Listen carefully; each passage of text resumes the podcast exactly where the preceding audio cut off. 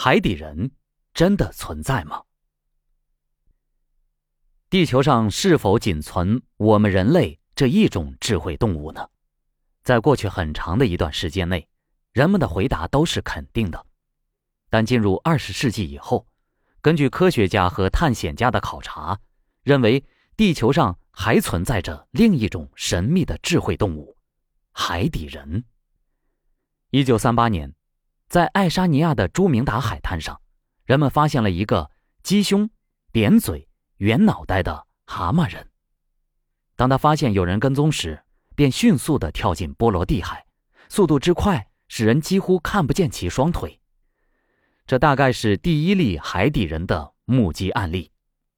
一九五八年，美国国家海洋学会的罗坦博士使用水下照相机，在大西洋四千多米的海底拍摄到了一些类似人，但却不是人的足迹。一九六三年。美国潜艇在波罗尼各东海岸演习时，发现了一个怪物。它既不是鱼，也不是兽，而是一条带螺旋桨的水底船，时速可达二百八十公里。据说，当时的美国海军有十三个单位都看见了它，并分头派出了驱逐舰和潜艇进行追踪。但不到四个小时，这头怪物即消失的无影无踪。上述种种事件不能不使人浮想联翩。难道在蔚蓝色的大海深处，还有另一种人的存在吗？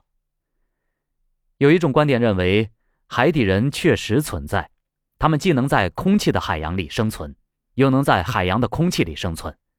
其理由是，人类起源于海洋，现代人类的许多习惯及器官明显的保留着这方面的痕迹，例如。喜食盐，身无毛，会游泳，海生胎记，爱吃鱼腥等等，而这些特征，则是陆上的其他的哺乳动物所不具备的。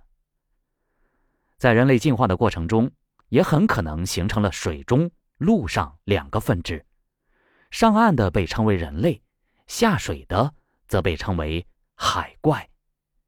有人说，也许海怪还把人类称为。陆怪呢？第二种观点则认为，海底人不是人类的水下分支，而很可能是栖身于水下的特异外星人。理由是，这些生物的智慧和科技水平远远超过了人类。目前，大多数科学家都不同意这两种观点。他们认为，神秘的海底人的许多特征均符合地球的生存条件。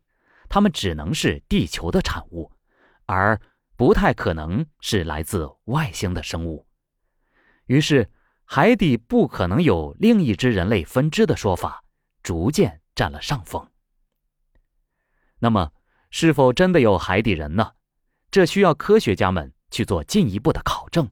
但如果真的有海底人，对人类也许倒是一件好事，起码我们不是孤独的生活在。地球这个宇宙的孤岛上。